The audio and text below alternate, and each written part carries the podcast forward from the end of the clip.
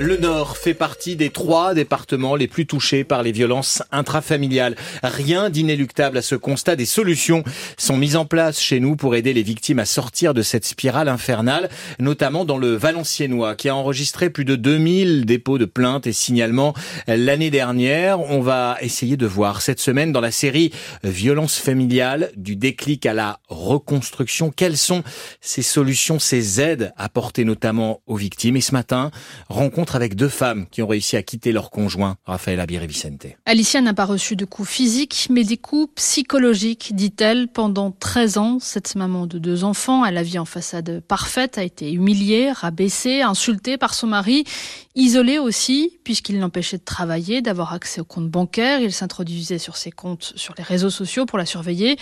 Elle avait l'impression d'être sa chose. J'imageais euh, m'attacher au radiateur et de ne plus bouger. J'étais euh, la chose qu'il manipulait. Et si je faisais à son diapason, ah oui, il y avait la paix dans le ménage.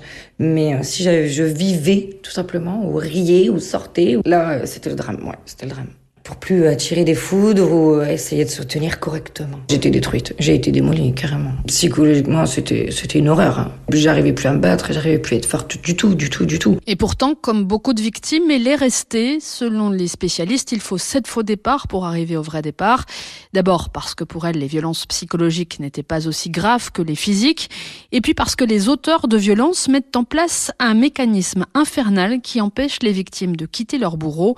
Le cycle de Walker du nom d'une psychologue américaine qui l'a théorisé et qu'a vécu Alicia. Quand euh, j'étais au bout, euh, j'avais des excuses, j'avais une euh, soi-disant remise en question que je croyais. Et deux mois, trois mois, où après c'était parfait, et hop, c'est recommencé. J'avais d'autres coups, mais psychologiques. Je comprenais pas ce qui m'arrivait, où j'avais plus le droit de rien, où j'avais des crises ou de l'humiliation. Ça fait pleurer, et, et on recommençait. C'était pardon, excuse-moi, je me remets en question, je suis vraiment navrée, et, et c'était reparti. Je le croyais sincère, euh, oui, je t'ai fait une crise parce que, euh, oh, excuse-moi, je suis contrariée par le travail, je te jure, je vais faire des efforts, crois-moi, je t'aime, t'es la femme de ma vie, je vais changer, t'inquiète pas. Et en fait, ça change jamais. Et dans ce cycle infernal de l'emprise, toujours aussi la culpabilité. C'est euh, forcément un peu de ma faute et euh, il se porte plus en victime aussi, où je me dis, oui, en effet, le pauvre, il a peu confiance en lui, le pauvre, il est tracassé par le travail, ou, allez, je vais l'excuser, ou c'est peut-être moi, je vais me calmer, ou je devrais peut-être pas faire ça. Des violences psychologiques qui ont redoublé quand Alicia a voulu retravailler quand elle a fait un stage.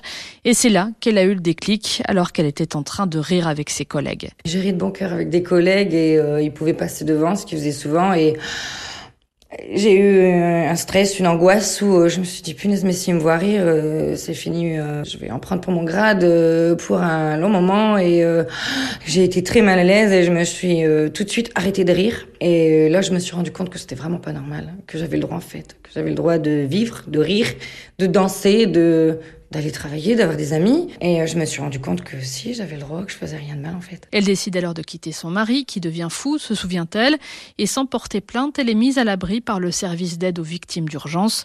Najwa, elle, a supporté des mois et des mois de colère, coups, griffures. Elle s'est même retrouvée à l'hôpital. Elle fait défiler sur son portable les photos de ses échymoses sur le visage, les mains, les bras.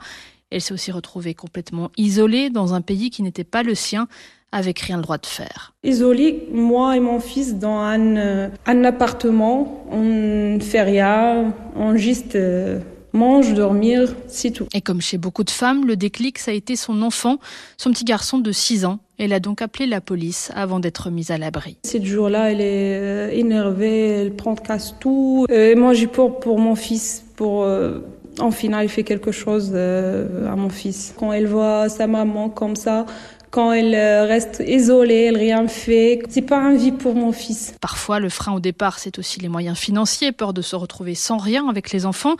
Mais depuis l'année dernière, dans le Valenciennois, elles peuvent obtenir une aide d'urgence, l'équivalent du RSA pour celles qui y sont éligibles.